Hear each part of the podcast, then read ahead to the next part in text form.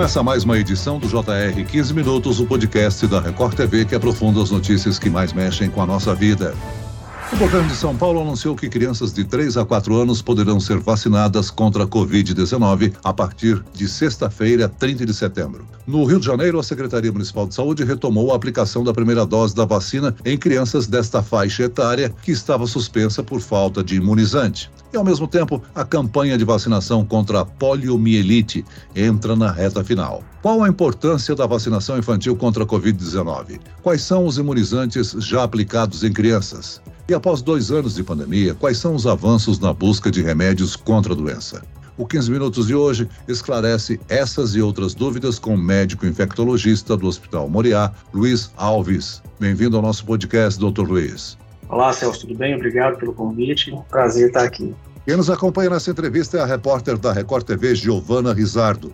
Giovana, a Agência Nacional de Vigilância Sanitária, Anvisa, já tinha autorizado a vacinação dessa faixa etária com a Coronavac desde julho. Mas por que a campanha só vai começar agora? Oi, Celso. Oi, doutor Luiz. Obrigada pelo convite, Celso. Houve essa espera por falta de doses, né? Até então, apenas crianças dessa faixa etária, que fossem indígenas, quilombolas ou que tivessem comorbidades, podiam receber o imunizante. A partir de agora, com a doação de 2 milhões de doses de Coronavac pelo Instituto Butantan, a ampliação pode ser liberada. E como você já citou no início do podcast, nesta quarta-feira, dia 28 de setembro, a vacinação contra a Covid-19 em crianças de 3 e 4 anos foi retomada no Rio de Janeiro. A aplicação de vacinas para crianças estava suspensa na capital desde o início de agosto por falta de doses. Doutor Luiz, a vacinação de crianças pode evitar internações e sequelas graves? Sim, a vacinação nessa faixa etária, né, como no geral, tem como prioridade, né, o intuito, né, o objetivo prioritário dela é diminuir a forma grave da doença, né, evitando hospitalização e desfecho grave, né, óbito ou sequelas oriundas de uma internação prolongada ou até mesmo da doença COVID. Agora, a Coronavac é considerada pela Anvisa segura para as crianças dessa faixa etária. Inclusive, é o imunizante mais utilizado entre a população de 3 a 17 anos de idade. Mas não é a única vacina disponível às crianças, não é mesmo, doutor? Exato. É, além da Coronavac, né, existe também a Pfizer, que está liberada para essa faixa etária. Inclusive, a Anvisa já liberou a vacinação de crianças com mais de seis meses é, de vida com o imunizante da Pfizer. Né? O que vai mudar aí as faixas etárias é a dose aplicada desse imunizante. Mesmo com a aprovação da Anvisa para vacinação de crianças de seis meses a quatro anos contra a Covid, com a Pfizer, né? O Ministério da Saúde ainda não definiu o calendário, ou seja, segue sem data para aplicação. Doutor, como funciona essa etapa de reunião com o grupo técnico para discutir a vacinação desse grupo? É, exatamente. Havia uma previsão né, de uma reunião do Ministério da Saúde com a Câmara Técnica, porém essa reunião ela foi adiada é, assim, os estudos né, que comprovam a eficácia e a segurança da vacina é, já foi publicado, então a gente já tem essa informação que é seguro e eficaz. É, agora é uma mera formalidade né, nessa reunião do Ministério da Saúde com a Câmara Técnica para aprovação, é, liberação da vacinação nessa faixa etária. Doutor, o governo tem 35 milhões de doses para receber da Pfizer, graças a um contrato assinado com a fabricante, e precisa de ao menos 21 milhões para essa faixa etária. O processo para a vacina ser entregue é burocrático?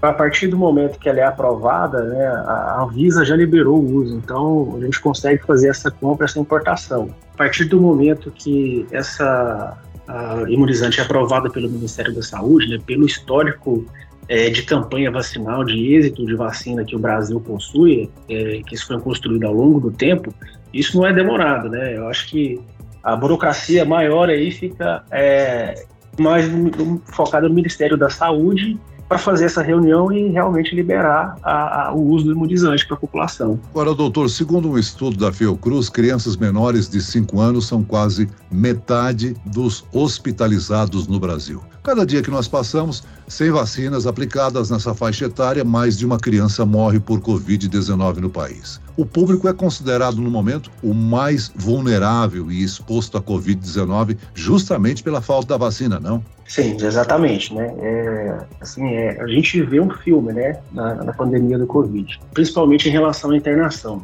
No início da vacinação, né, com a vacinação do, dos idosos, a gente viu uma queda de internação dos pacientes mais velhos. A cada mês que avançava um grupo etário, a gente via a faixa etária da, da população que internava caíram de uma década, duas décadas. Né? Primeiro eram aqueles pacientes com mais de 70, 80 anos, caiu para paciente de 50, 40, 30, conforme a vacinação foi avançando. Como a gente já tem um contingente de pessoas vacinadas considerável, principalmente acima de 5 anos, é natural que aumente a hospitalização justamente desse grupo que está descoberto é, com a vacina. Doutor, por outro lado, a vacinação de Covid-19 tem avançado no país e muitos adultos já estão com o esquema vacinal completo com as doses de reforço. As crianças também precisam completar o esquema vacinal para reduzir esse risco de novas variantes e de casos graves?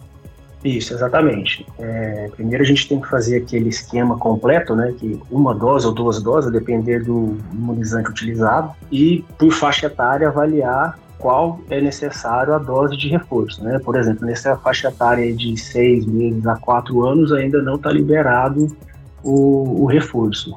Então, assim, tem que ver a faixa etária realmente para saber onde tem indicação é, dessa dose adicional ou não. Por exemplo, é, crianças ou adolescentes acima de 12 anos têm indicação dessa dose de reforço. De seis meses até quatro anos ainda não há estudo avaliando a necessidade ou não do, do, do reforço.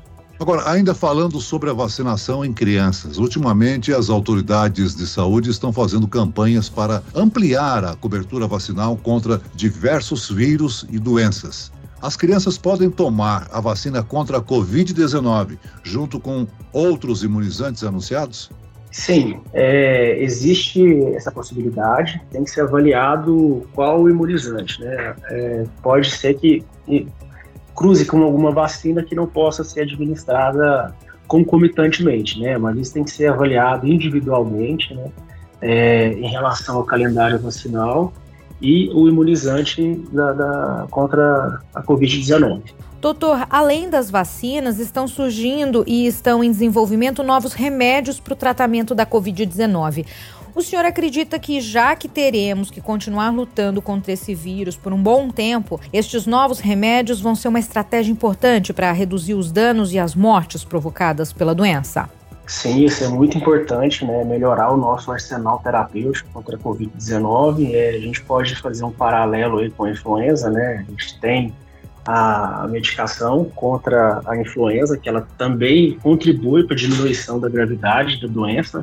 E em relação à Covid, a gente já tem algumas medicações, né, como o Remdesivir, tem o Paxlovid, e agora tem essa a outra medicação que saiu, que é o Molnupiravir, que eles também são indicados nessa fase inicial da doença, justamente para evitar a progressão para gravidade e internação em breve chegarão ao Brasil essas pílulas aí contra a Covid-19, né? A farmacêutica MSD, responsável pelo antiviral, não recebeu o aval para entrar no SUS, mas chega ao país através de mecanismos da iniciativa privada. Como é que funcionam esses medicamentos no organismo? O molnupiravir, né, como o Paxlovid, eles são antivirais que eles interferem na replicação viral. Então eles diminuem a carga viral e diminuem a progressão da doença para a gravidade eles são indicados mais na fase inicial da doença, né, para evitar a proliferação, né, a, a, disseminação do vírus no nosso organismo. Doutor, apesar do cenário favorável e vacinas eficazes, a pandemia ainda não acabou.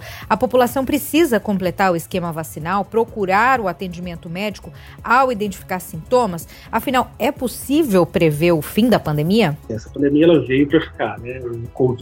Coronavírus, o Covid, provavelmente ele vai se tornar um vírus endêmico, né, como a influenza, principalmente nos períodos aí de, de inverno. A gente tem que se acostumar com essa nova realidade, né? A gente via muito em filmes, né, principalmente na região é, do Oriente, Japão, China, o pessoal usando máscaras, né, em temporadas de inverno, temporadas em que esses vírus respiratórios aumentam a disseminação é, agora a gente tem que adaptar a nossa vida, né? Esses vírus eles vieram para ficar, a gente tem que se adaptar, tomar os devidos cuidados, né?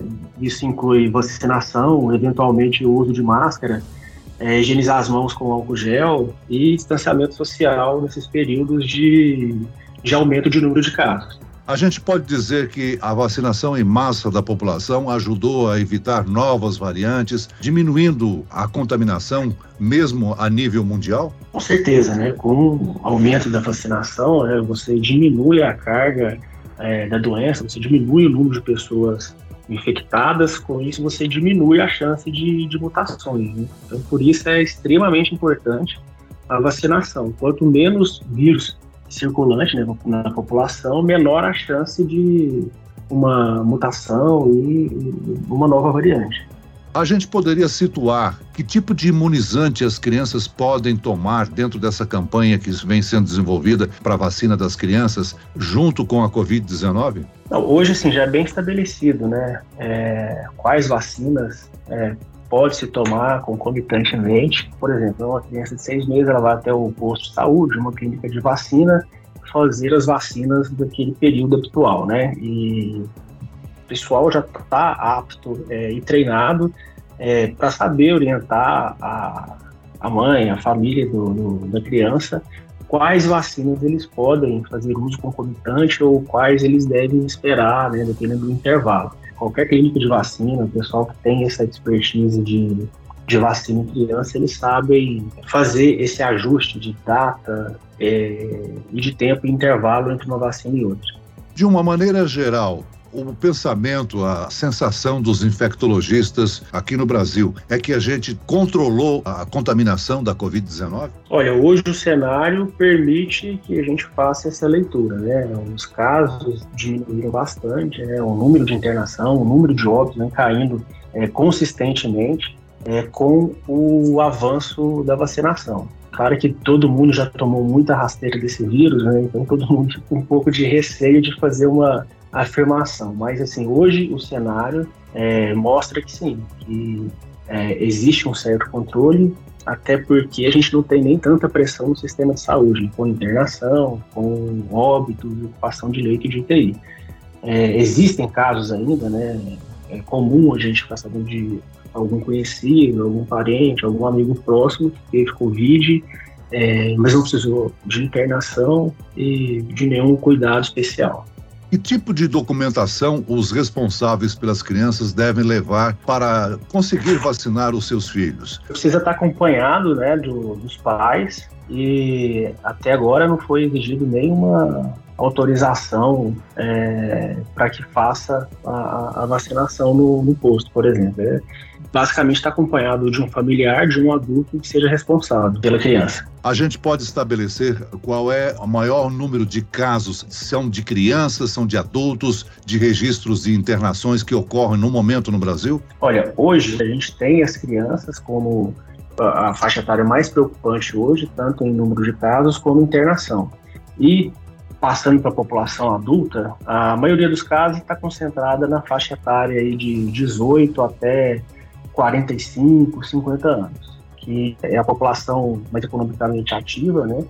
E essa população que tem uma baixa cobertura vacinal da segunda dose de reforço, né? Nessa faixa etária aí, a dose de reforço, a cobertura gira em torno de, de 20 a 50%. Termina nesta sexta-feira a campanha de vacinação contra a poliomielite e também de multivacinação. Ainda dá tempo de procurar uma unidade de saúde, afinal o risco de volta da poliomielite é grande, né, doutor?